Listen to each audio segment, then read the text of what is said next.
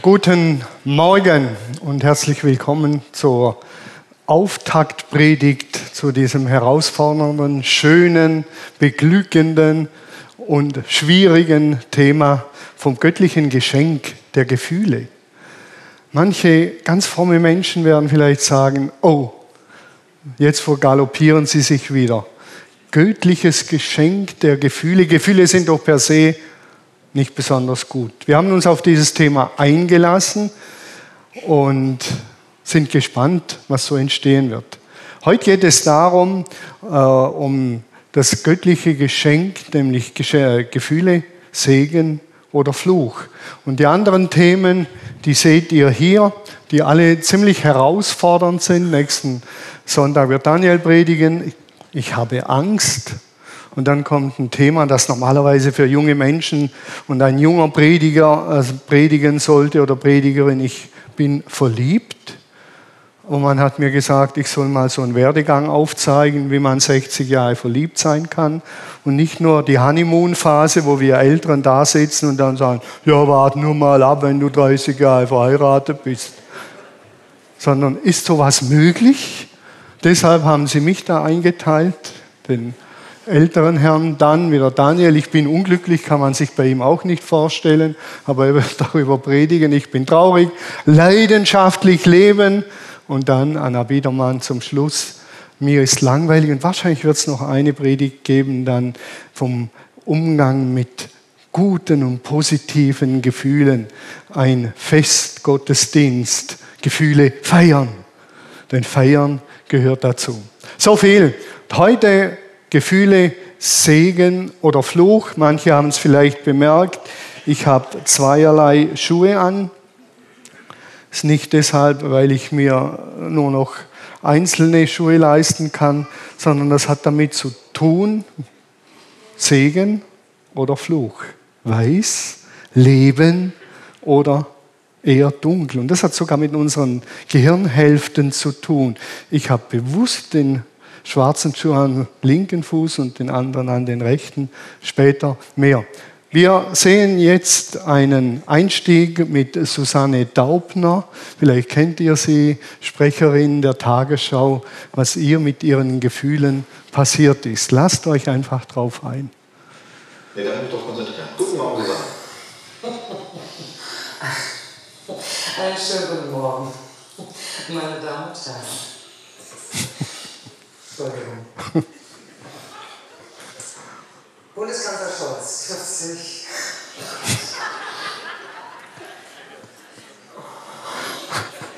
Es tut mir jetzt echt leid.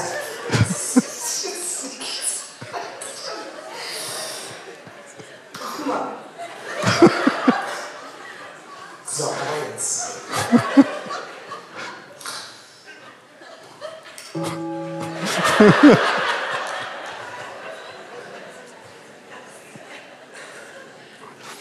kursierte im Internet Susanne Daubner, hatte einen Lachanfall. Und manche kennen das von der Schule. Man sitzt da und man muss lachen, aber man sollte nicht lachen. Und man muss sich verkneifen und es funktioniert ums Verrecken nicht und so weiter. Und gleichzeitig merkt man, irgendwie tut sie einem leid. Die Susanne Dauben ist so eine taffe und coole Frau. Und auf einmal gehen die Emotionen aus irgendwelchen Gründen mit ihr durch. War im Internet äh, bestimmt eine Million Klicks. Äh.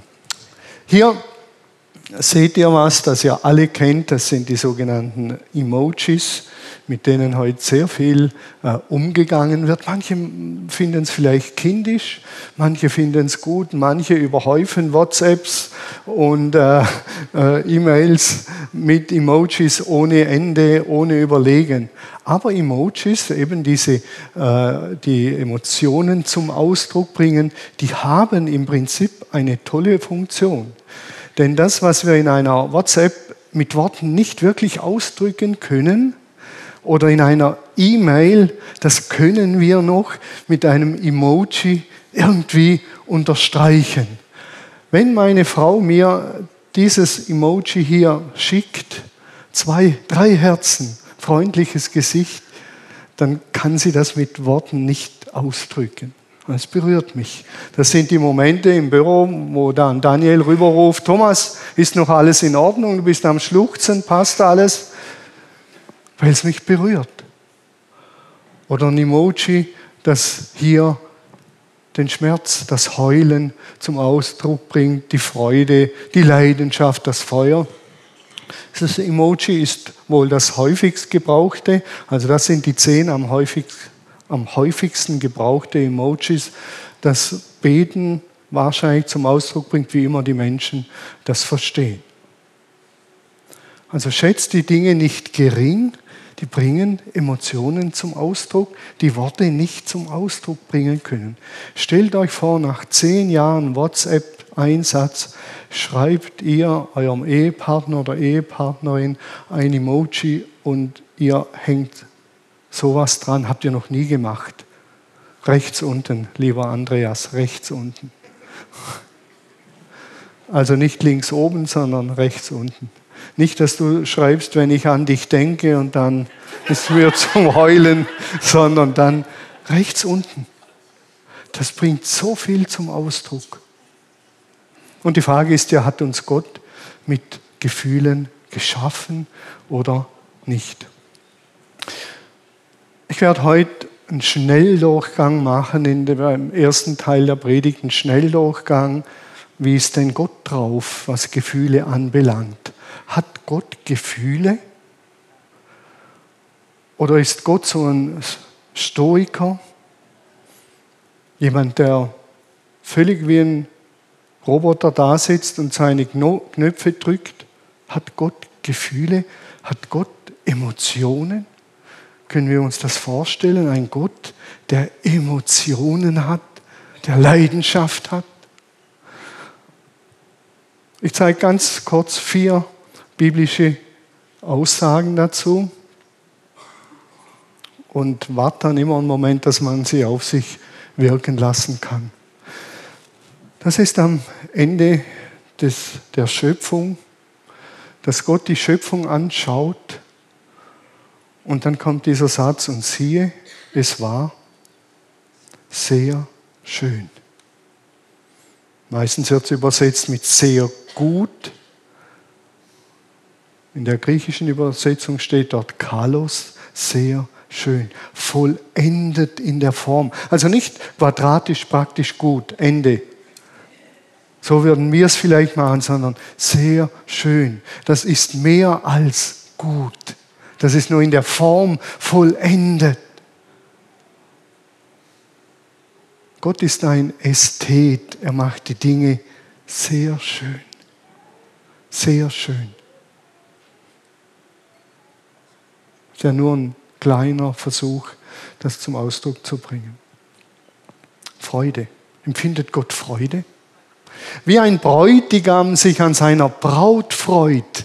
Muss man sich vorstellen, wie ein Bräutigam sich an seiner Braut freut. Ihr seid jetzt noch nicht verheiratet, ihr habt das noch vor euch, diese Vorfreude und das Brautkleid kaufen. Ich sehe die jungen Damen hier sitzen, da vibriert alles. Und der Bräutigam, der kann es, der Marius sitzt hier, der kann es nicht aushalten. Wie ein Bräutigam sich an seiner Braut freut, so wird dein Gott sich über dich freuen. Das ist nicht im, äh, ans Individuum gerichtet, sondern ans Volk. Gott freut sich, wenn sein Volk, seine Menschen, die bewusst mit ihm leben, sich aneinander freuen. Wenn wir heute Morgen lachen, dann freut sich Gott. Wenn wir einander Freude machen gegenseitig, dann freut sich Gott. Wir individualisieren das. Wir nehmen diese Aussagen und beziehen sie auf uns. Aber eigentlich ist ein Volk gemeint. Die Kirche, im Alten Testament das Volk Israel, wenn ihr miteinander klarkommt, wenn ihr miteinander lebt und wenn ihr das Leben feiert und Freude miteinander habt, dann freue ich mich. Wenn ihr euch an meine Gebote haltet, das Leben gelingt, dann freue ich mich. Unbändig mit euch. Sonst wird das immer so komisch individualisiert. Dann sitze ich irgendwo auf dem Bänkchen und denke, Gott schaut mich jetzt an und der freut sich. Ja, wieso soll er sich über mich freuen? Gott freut sich am meisten, wenn wir uns aneinander freuen. Die ganzen Texte, ich habe dich bei deinem Namen gerufen, sind alles Volkstexte. Ich habe ein Volk gerufen, ein Laus, ein Glaubensvolk. Und wer dazugehört, der gehört zu mir. So einfach ist das. Es hat immer auch eine individuelle Seite, aber generell sind das Texte an das Laus, an das Glaubensvolk. Wie ein, was für ein Bild, wie ein Bräutigam sich freut. Hallo? Ich erinnere mich noch, als ich Bräutigam war und dann mit dem Opel Manta, das war unser Brautauto, vorgefahren wurde. Wow, war das eine Sache. Und ich war glücklich, als ich hinten rauskam und meine Frau auch mit dem Brautkleid. Gott empfindet aber auch, können wir uns vielleicht nicht vorstellen, Hass. Richtet euch keine geweihten Steinsäulen für andere Götter auf, sagt er, tut das nicht, denn das hasst der Herr, euer Gott. Ich hasse es. Und zwar mit glühendem Zorn, sagt Gott, wenn ihr fremden Göttern nachrennt und euer Leben ruiniert und kaputt macht. Ihr macht euch selbst kaputt. Ihr zerstört meine Schöpfung. Ihr macht alles kaputt. Und das regt ihn auf. Was regt ihn auf? Es geht hier nicht darum, dass einer einen Fehler macht, sondern dass er Gemeinschaft zerstört, lebenszerstörenden Göttern nachrennt. Toten Götzen statt dem lebendigen Gott, dem Herrn des Lebens. Gott empfindet Hass. Erbarmen und Treue. Das ist doch die ganze Bibel das große Thema. Doch wie könnte ich dich aufgeben, Ephraim, Stamm von Israel? Wie dich im Stich lassen? Wie könnte ich das? Ich kann dich doch nicht vernichten, Israel, wie die Städte Adma und Seboim. Ich habe es beschlossen, aber mein Entschluss in mir ist umgedreht mit aller Macht ist die Reue in mir entbrannt. Ein extrem starkes Gefühl. Mir hat es die Eingeweide umgedreht, könnte man das wörtlich übersetzen. Ich kann und will euch nicht vernichten. Ich will das nicht. Ihr sollt leben. Nachher geht es weiter. Mit Banden der Liebe habe ich euch gezogen. Ich habe alles gegeben, alles, alles, alles, damit euer Leben gelingt in der Gemeinschaft mit mir. Das ist der Kernpunkt. Und ihr habt mir den Rücken zugedreht. Ihr seid weggegangen. Ihr habt euch prostituiert an andere Götter. Ganz starke Bilder. Und ich, am liebsten würde ich euch vernichten. Aber in mir ist die Reue entbrannt. Mit aller Macht empfinde ich Reue, Erbarmen. Mit aller Macht. Und ich vernichte euch nicht. Ein Gott, der Reue empfindet, finde ich unglaublich stark.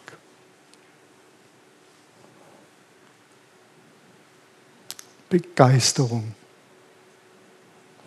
Wir sind beim Gottmensch Jesus, hat Jesus auch Gefühle gehabt natürlich Hunger und Durst und alles, aber hat er auch noch andere Gefühle gehabt. Vier will ich hier ganz kurz nennen. Begeisterung. Jesus war, war begeistert. Im wahrsten Sinne des Wortes. Damals wurde Jesus vom Geist Gottes mit jubelnder Freude erfüllt. Und dann hat er gesagt, Vater, äh, Herr über Himmel und Erde, du hast angefangen, deine Herrschaft auszurichten. Finde ich super. Echt cool.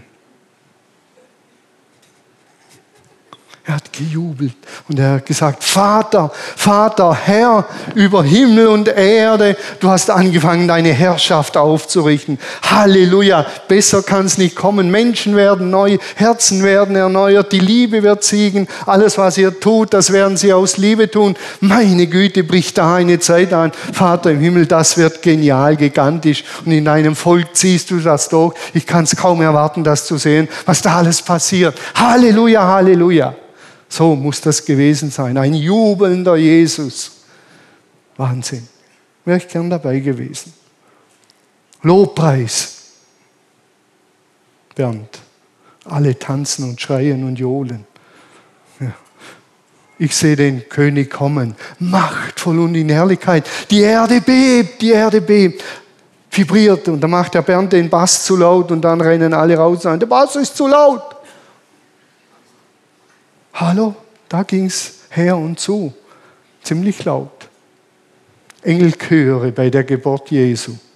Meine Güte, da war was los. Also, Jesus war aber auch traurig und zornig. Eine starke Aussage. Zornig und zugleich traurig über ihre Hartherzigkeit sah Jesus einen nach dem anderen an. Traurig und zornig, weil sie das, was er vorher gesehen und gesagt hat, nicht an ihr Herz haben rangelassen, sondern ihr Herz verschlossen haben. Deshalb war er traurig und zornig. Ich weiß nicht, wie man traurig und zornig guckt. Ich reg mich auf darüber, wie die Sau, dass ihr eure Herzen nicht öffnet, so hartherzig seid, die Liebe Gottes nicht reinlasst, heute Morgen noch gestritten habt. Und letzten Sonntag war der vorletzten war, alles unter euch geschehe in Liebe. Öffnet eure Herzen. Das regt mich auf und ich bin traurig. Und zu dem Mann aber sagte er, streck deine Hand auf, aus und er streckte sie auf und ward, aus und ward gesund. Die haben sich aufgeregt, weil Jesus am Sonntag einen Kranken heilen will. Muss man sich vorstellen, heute ist Sabbat, heute heile ich keinen Kranken, das darf nicht sein. Hallo?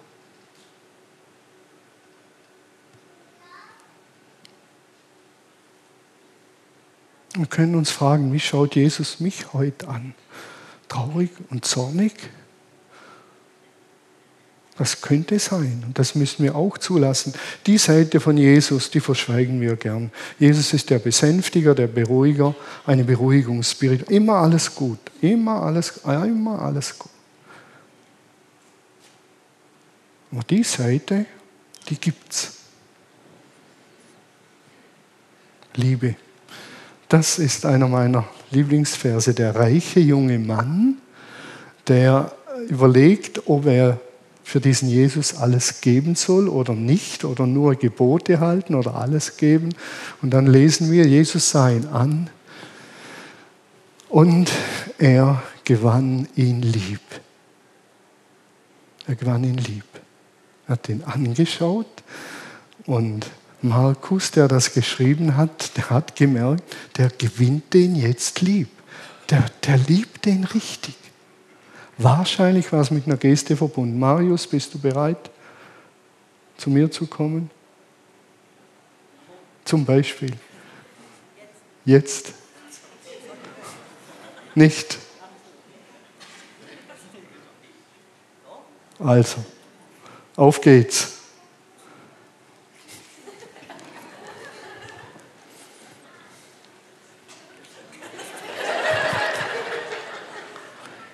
Also der Jesus steht dem Marius gegenüber und er sieht ihn an und er gewinnt ihn lieb.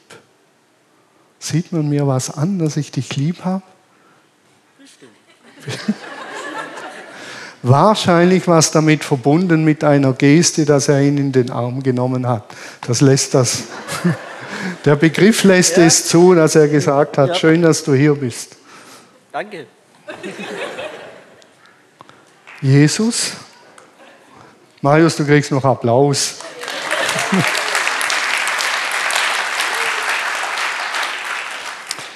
Vorhin zornig, traurig, und dann, und er sah ihn an und er gewann ihn lieb. Taucht in diese Geschichte ein. Er sah ihn an und er gewann ihn lieb.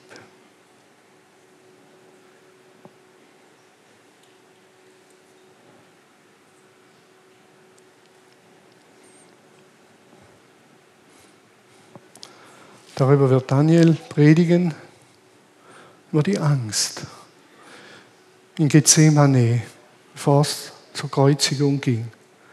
Und Jesus wusste, wie das am Kreuz ungefähr abläuft. Er hat viele gesehen, die gekreuzigt wurden in seinem Leben. Und deshalb lesen wir, Jesus litt Todesängste und betete so eindringlich, dass sein Schweiß wie Blut auf die Erde tropfte. Er hat so Angst gehabt, so Angst, Todesangst.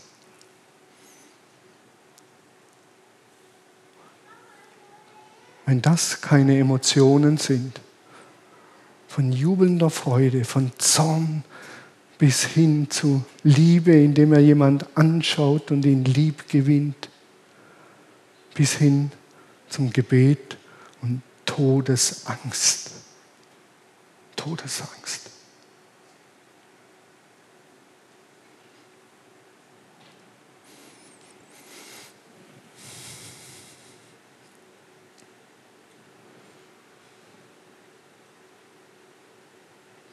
Jetzt darf keiner mehr sagen, dieser Jesus versteht mich nicht mit meinen Emotionen.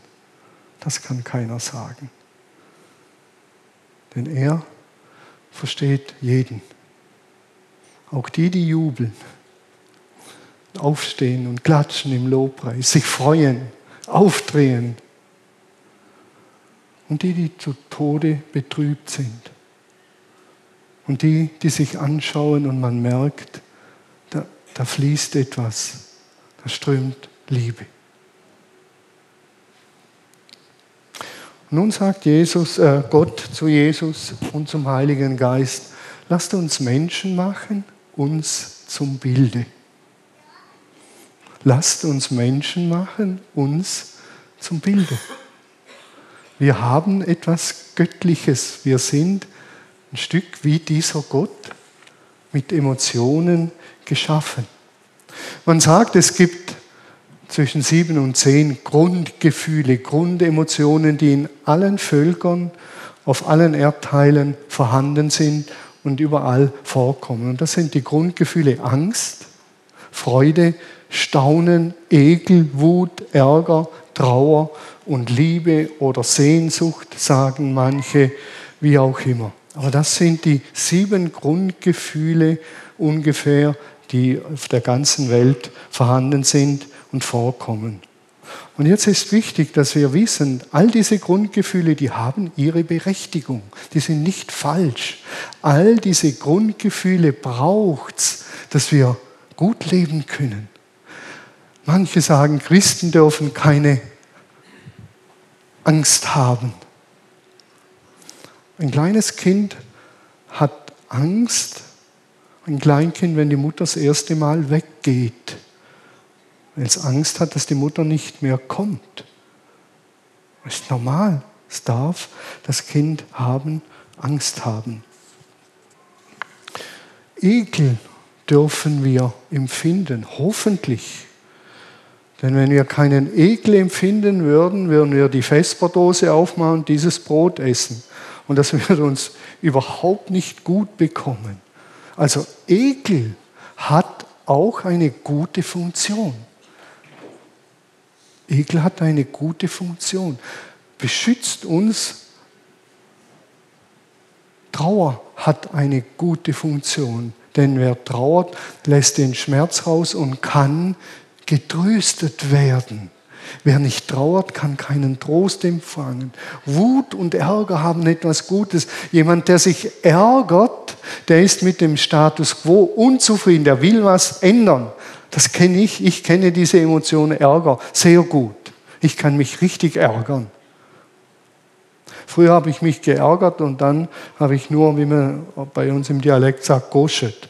Dann bin ich zu Gosche und dann schimpft man über alles und jeden und alles und jeder ist schuld bis Gott mir gesagt hat, Thomas, dieser Ärger nehme ich dir nicht weg und du kannst noch auf 17 Konferenzen gehen und diesen Ärger wegbeten lassen. Ich nehme ihn dir nicht weg, denn dieser Ärger muss transformiert werden dahingehend, dass es Veränderung gibt, dass du deine Energie, die der Ärger nach oben spülst, dafür einsetzt, etwas zu ändern damit Gutes entsteht.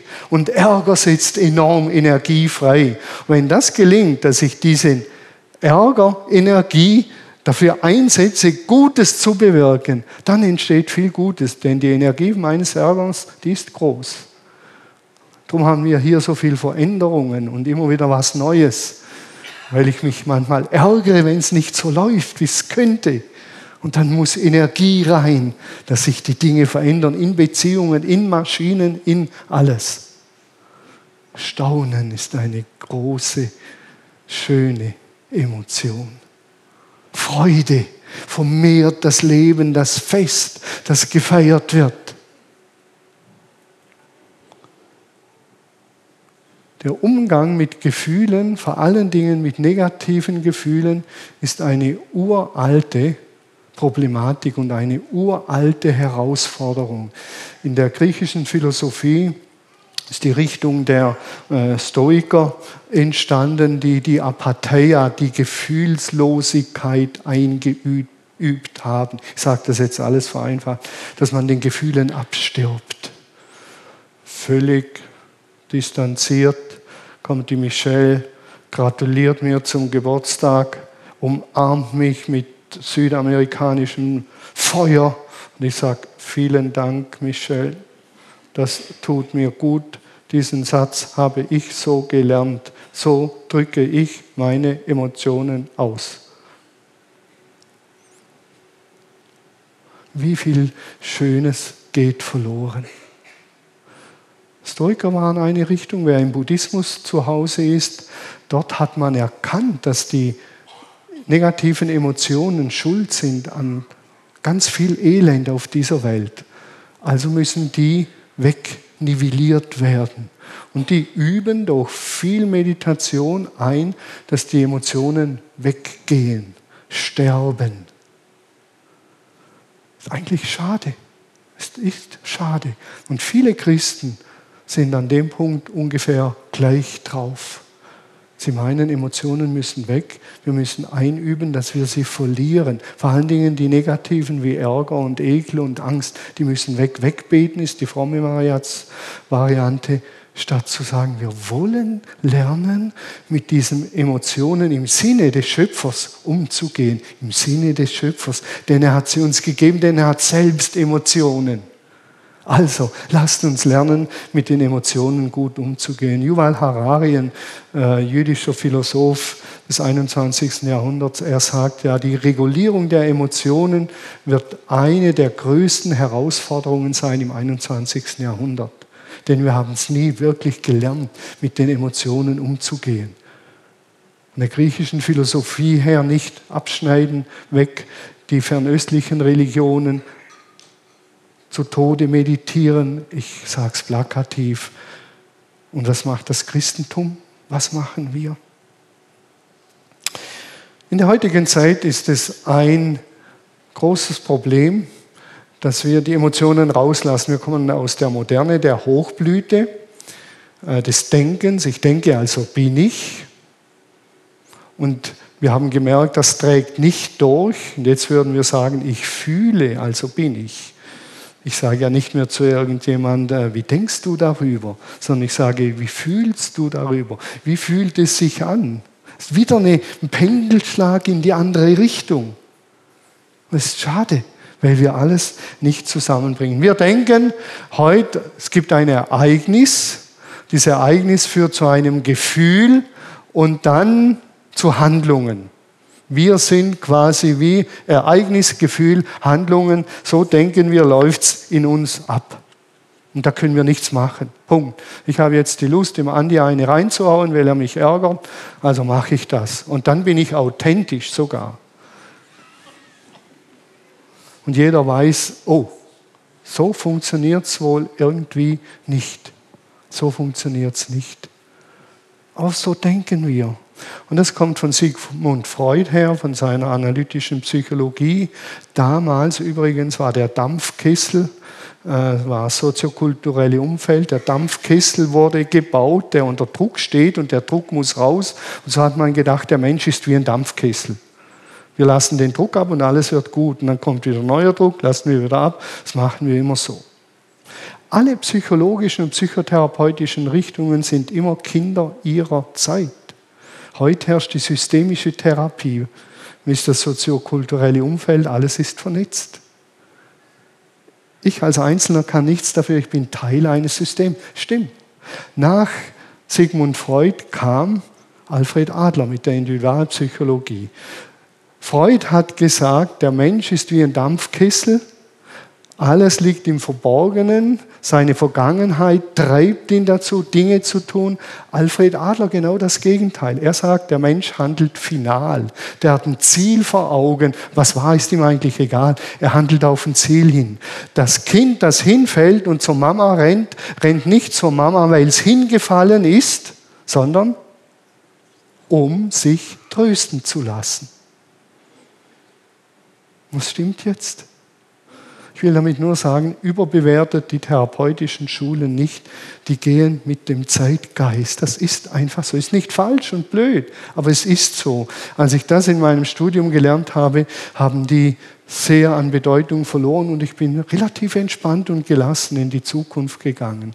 Das ist das Schönes. Es entstehen bei diesem Denken Zyklen im Kopf, die das bestätigen. Vor einigen Wochen hat ein junger Mann zu mir gesagt, Thomas, der schönste Sex ist der Versöhnungsex. Der schönste Sex ist der Versöhnungsex. Klingt gut, aber saugefährlich, das sage ich euch. Saugefährlich.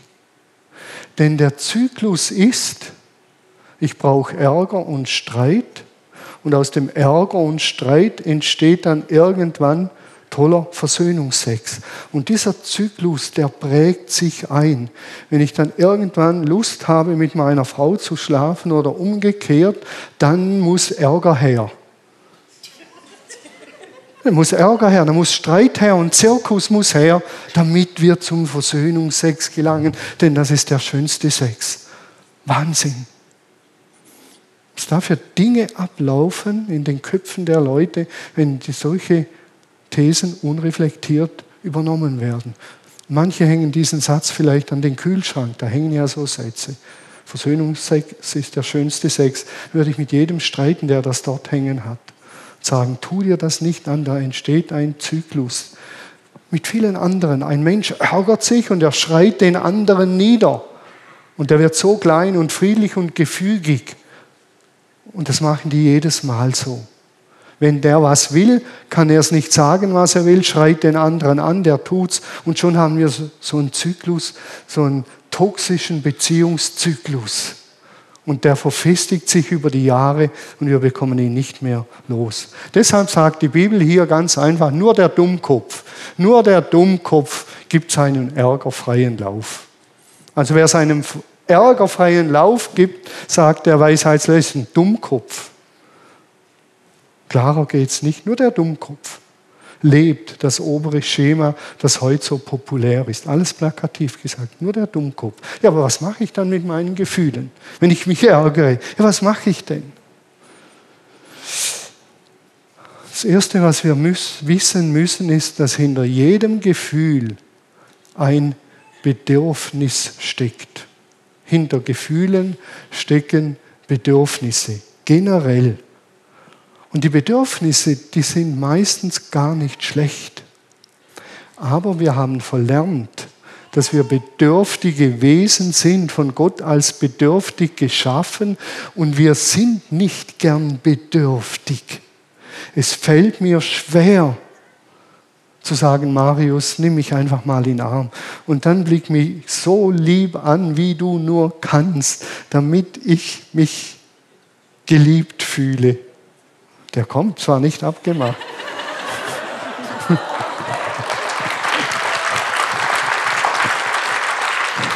Danke, Marius. Gerne. Sich bedürftig erklären ist extrem schwierig. Und hinter jedem Gefühl steckt ein Bedürfnis. Und das wäre das Erste, dass wir lernen, so ein Bedürfnis wahrzunehmen.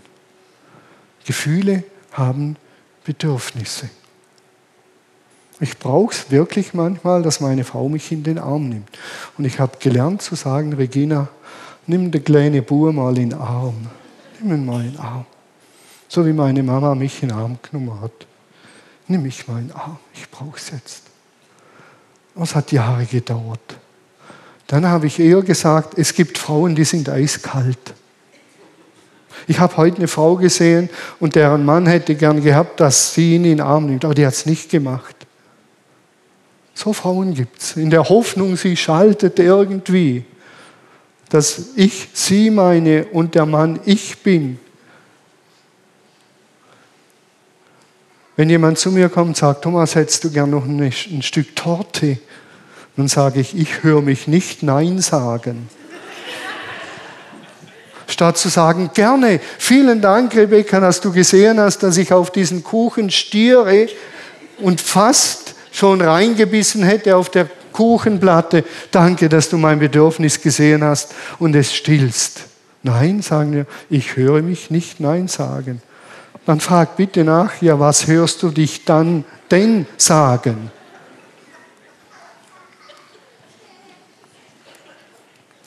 Und ich verstehe das. Wir werden auf der Bedürfnisebene nicht gern enttäuscht. Die Vorstellung, ich mache meiner Frau so eine Art Antrag, ob wir miteinander, so hat es früher geheißen, gehen, und sie sagt, du darfst alleine gehen, wäre für mich eine Horrorvision.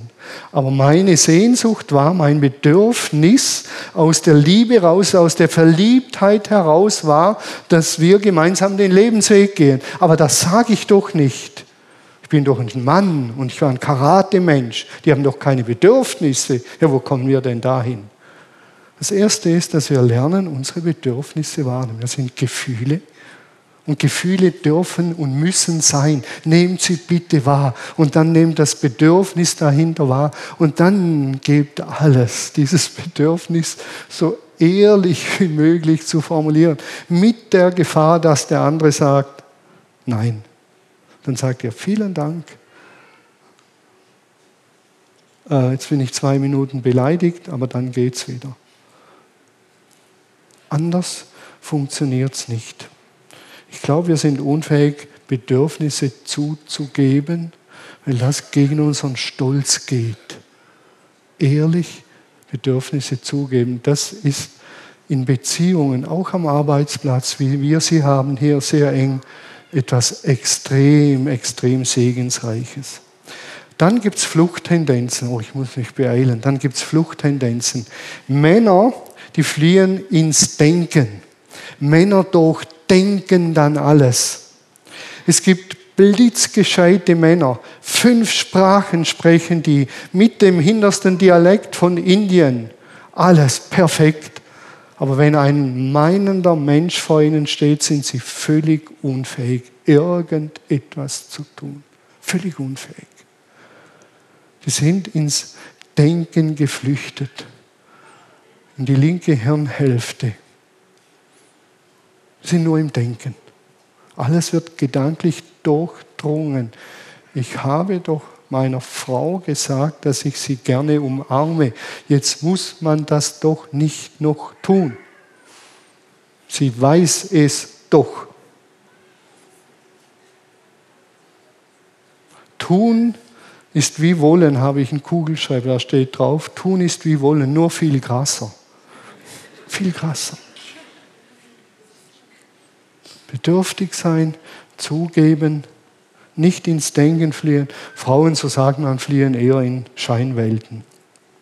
Das erste ist, Gefühle sind da und das ist gut so und die dürfen da sein. Bitte nehmt sie wahr. Das zweite wäre, dass wir schauen, was für Bedürfnisse dahinter stecken. Und das dritte sind die Gedanken. Gefühle sind da und sie dürfen da sein. Und die sind nicht böse. Kein Gefühl ist bös. Was böse ist und was aus Gefühlen etwas Böses werden lassen kann, ist der schwarze Schuh. Die linke Gehirnhälfte, meine Gedanken. Wie ich darüber denke, ist das Entscheidende über meine Gefühle. Wie ich mit ihnen umgehe, wie ich weitergehe, ist das Entscheidende. Wunderschön sagst wieder der Weisheitslehrer, was ich dir jetzt rate, ist wichtiger als alles andere. Achte auf deine Gedanken, denn sie entscheiden über dein Leben. Das Wichtigste, sagt er, ist, wie wir denken über Gefühle, über Bedürfnisse, denn die bestimmen über dein Leben. Wenn mich jemand verletzt und meine Gedanken drehen sich dahingehend, mich zu rächen und ich kann ganz kreativ sein in Rachegedanken, dann ist nicht das Gefühl, dass ich enttäuscht bin, dass ich traurig bin, das Schlimme, sondern was ich daraus mache, das ist das Entscheidende. Und das ist der schwarze Schuh. Es gibt keine schlechten Gefühle. Die gibt es nicht. Gefühle müssen wir wahrnehmen. Aber wie wir darüber denken, über Gefühle und Bedürfnisse, das ist das Entscheidende. Ihr seht hier in den Gedanken ist ganz vieles drin. Das ist meine ganze Lebensgeschichte. Da wäre Sigmund Freud anzusiedeln. Das sind, ist meine Black Box. Das sind viele Dinge, die ich nicht direkt kenne, die Geschichte meines Vaters, wie er die Ehe mit seiner Frau geführt hat, seine Konfliktbewältigung, die Unfähigkeit, äh, uns zu loben, die Unfähigkeit, mich in den Arm zu nehmen. Ihr merkt, all die Dinge, die sind da drin. Und die kommen dann zum Ausdruck. Und die muss ich nicht aufs Letzte ergründen, aber ich muss wissen, wie denke ich darüber. Und ich bin gebrandmarkt. Mein Vater konnte mich nie in den Arm nehmen. Ich hätte mich so danach gesehen, dass er als starker Mann mich in den Arm nimmt. Aber er konnte es nicht. Er konnte es nicht. Wir sind versöhnt an dem Punkt, keine Frage, er konnte es nicht. Und das lauert alles da drin. Meine Mutter, die mich in den Arm genommen hat, noch als Jugendlichen, wo ich es von einer Mutter nicht mehr gebraucht hätte, die mich einfach in den Arm genommen hat, an ihren Busen gedrückt hat, fertig, ob ich will oder nicht. Ist da drin. Jetzt, wenn ich darüber nachdenke, muss ich sagen, ich will alles loslassen, vergeben, versöhnt sein, dass meine Blackbox gut funktioniert. Gut, gäbe es viel zu sagen. Gedanken, Gefühle wahrnehmen, nehmt sie wahr. Ganz wichtig, dass wir das lernen. Gedanken, dort müssen wir die Gedanken auf den Prüfstand stellen. Gedanken müssen auf den Prüfstand, die brauchen ein objektives Kriterium, wo sie geprüft werden. Und für die Bedürfnisse übernehme ich Verantwortung. Ich sage nachher noch ein praktisches Beispiel. Gedanken wahrnehmen, auf den Prüfstand stellen, heißt, so wie es Paulus im Römerbrief ausdrückt, in Römer 12, Vers 2, ganz einfach. Dort sagt er, darf ich die nächste Folie sehen? Lass dich nicht in das vorgefertigte Muster des Zeitgeistes pressen in deinem Denken. Lass dich nicht irgendwo reinpressen, so wie der Mensch heute denkt. Lass das nicht zu, sondern lasst euch umgestalten, indem ihr ein neues Denken beginnt. Zieht euren schwarzen Schuh aus. Lasst euch nicht irgendwo reinpressen in ein Denkschema, sei es Sigmund Freud, sei es Reichtum, sei es egal was. Lasst euch nirgends reinpressen. Zieht diesen schwarzen Schuh, der euer Leben dunkel macht, zieht ihn aus und zieht einen neuen an. Ein neues Denken. So sagt Paulus. Denkt um. Lasst euch umgestalten durch Erneuerung eures Denkens. Ein neues Denken wäre zum Beispiel die Jahreslosung, alles unter euch geschehe in Liebe. Das ist neues Denken. Nicht wie du mir, so ich dir, sondern alles unter euch geschehe in Liebe. Wäre neues Denken, das da rein muss. Ein neues Denken. Alles, was ich tue, will ich in und aus Liebe tun. Ich muss mich neu nähren. Und alles, was Aufmerksamkeit bekommt, wird in meinem Leben mehr. Und das spielt, das sind evangelische Christen, die Bibel eine entscheidende Rolle. Der Prediger sagt äh, in, in 12.11 sagt der Prediger, die Worte weiser Lehrer wirken wie der spitze Stock, mit dem der Bauer seine Ochsen antreibt. Sprichwörter gleichen eingeschlagenen Nägeln. Sie bleiben fest sitzen. Sie sind eine Gabe Gottes des einen großen Hirten. Jesus hat in Spruchtradition gelehrt, dass man sich diese Sätze merken kann. Bergpredigt, Seligpreisung, das sind alles Spruchtradition. In der Mitte der Bergpredigt oder am Ende Matthäus 7,12, ziemlich am Ende, behandle die Menschen so, wie du von ihnen behandelt werden willst. Das muss in die Blackbox rein. So ein Satz. Oder die Jahreslosung. Behandle die Menschen so, wie du von ihnen behandelt werden willst. Das würde ein Leben, nur dieser eine Satz, völlig auf den Kopf stellen. Und das haben wir verlernt im Westen. Den Reichtum von Sprüchen, Sprichwörtern, Geschichten in der Bibel in unsere Blackbox, in unserem Denken abzulegen.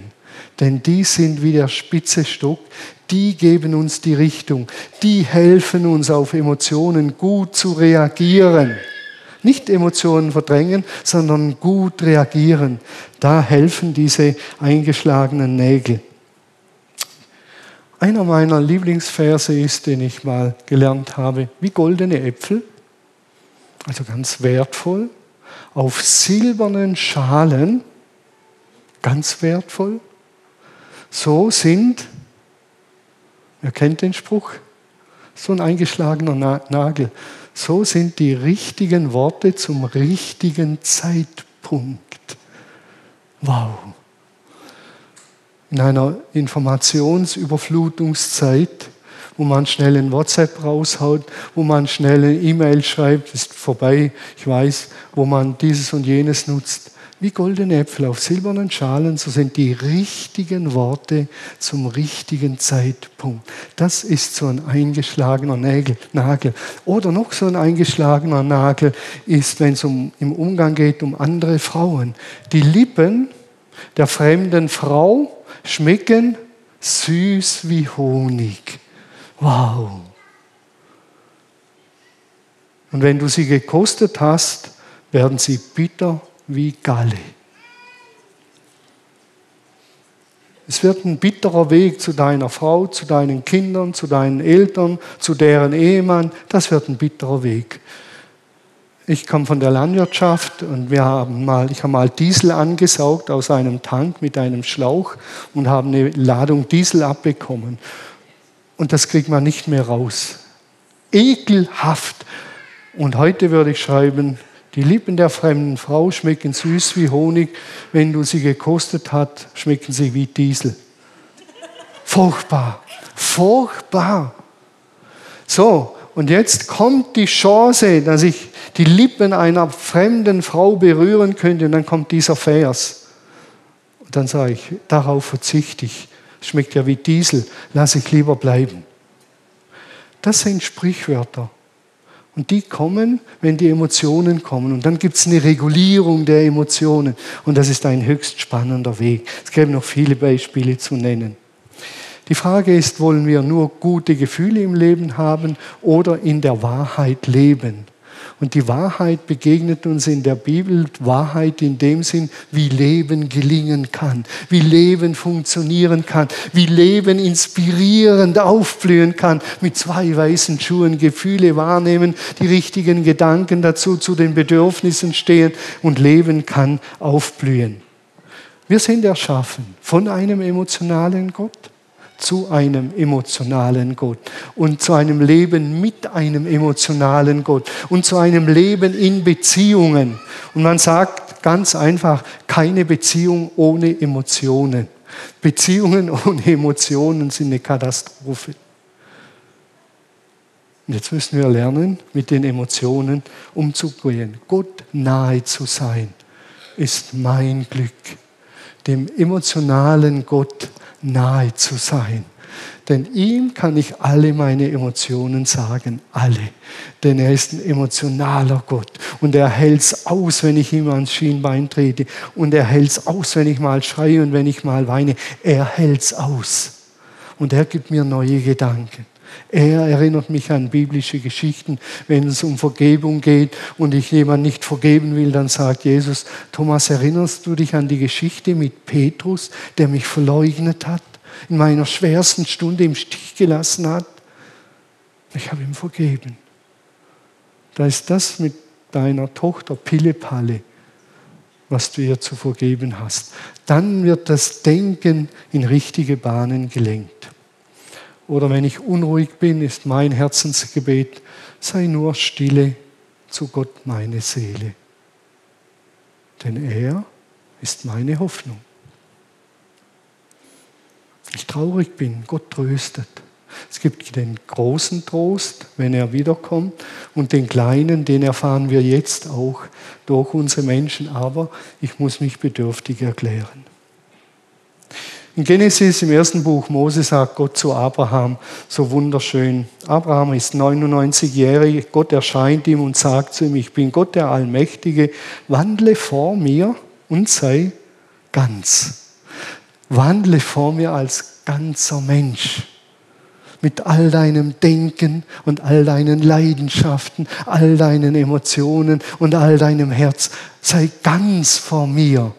Nicht nur ein Teil, sondern sei ganz vor mir. Komm mit all deinem Zeugs.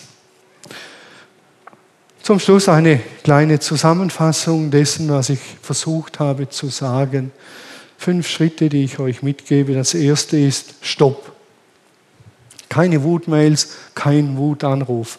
Nur der Dummkopf lässt seinen Gefühlen freien Lauf. Ist das Korrektiv. Stopp. Ende langsam. Wenn die Chance da ist, im Dreiviertelrausch eine fremde Frau zu küssen, die Lippen der fremden Frau schmücken süß wie Honig. Wenn du sie gekostet hast, werden sie wie Dieselkraftstoff. Vergiss das nie. Dann als zweites tief durchatmen tief durchatmen. Denn das Atmen bringt unsere Bedürftigkeit zum Ausdruck. Ich bin bedürftig. Heiliger Geist, ströme in mich ein.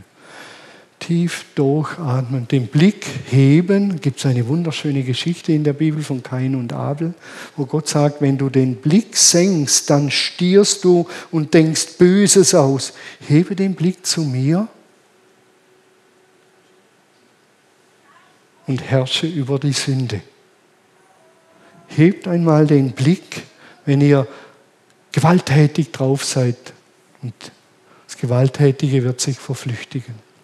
Dann nach innen gehen, wahrnehmen, was spielt sich in mir ab, was nämlich in meinem Körper war.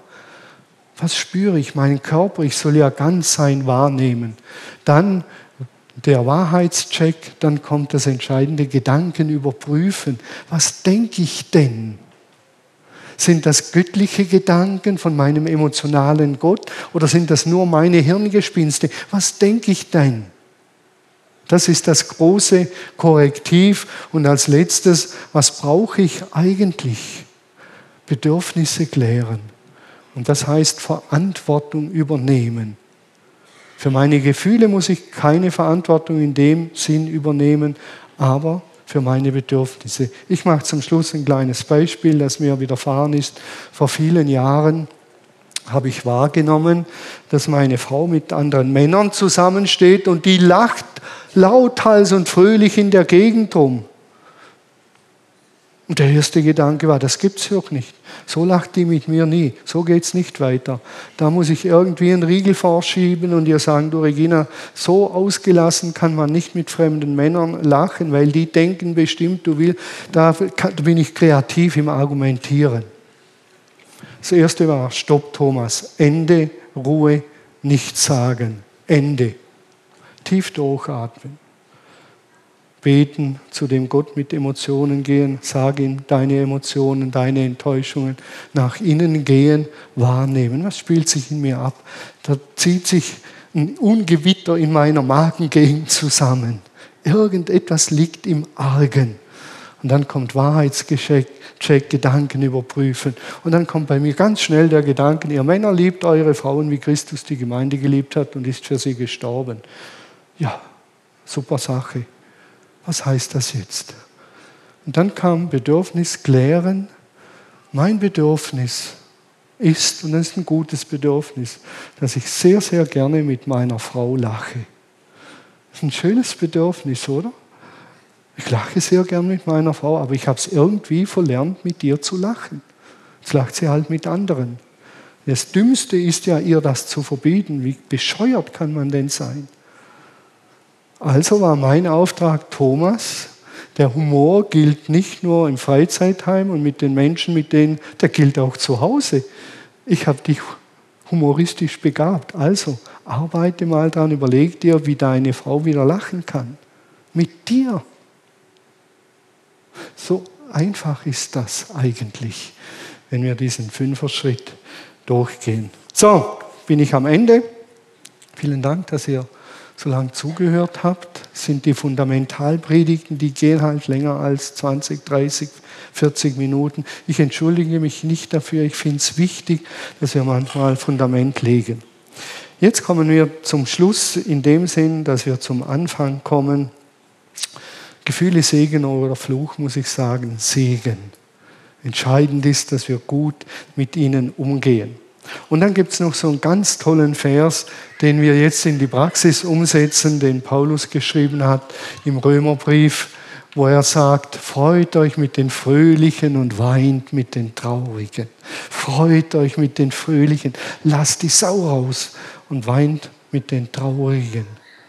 Dass ihr lernt, mit euren Gefühlen gut umzugehen. Das werden wir jetzt ganz einfach so machen und das tut mir leid, dass die zu Hause im Livestream das jetzt nicht direkt miterleben können. Das tun wir jetzt mit Free Hugs. Kostenlose Umarmungen.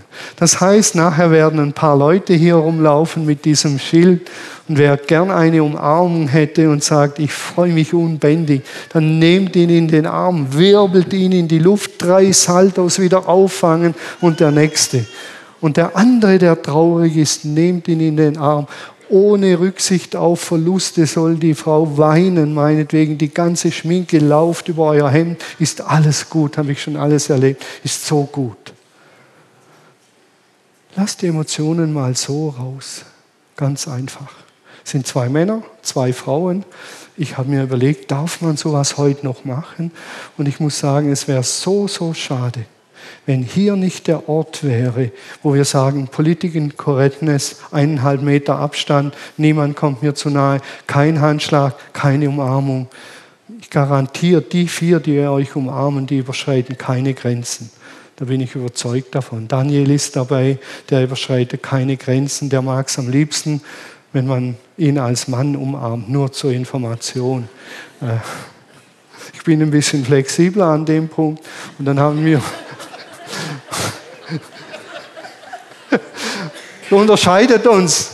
Dann haben wir noch ein paar junge Frauen, die herzhaft umarmen können, wie die Evelyn und die Elisabeth. Wo ist die Elisabeth? Elisabeth? Jawohl, die sind unterwegs. Freut euch, lasst euch umarmen und ihr zu Hause, ihr zu Hause, wenn jemand dabei ist, was ich hoffe, umarmt euch mal herzlich, redet über eure Bedürfnisse, über eure Gedanken und dann freut euch, dass ihr mündige, emotional stabile, gesunde Persönlichkeiten werdet.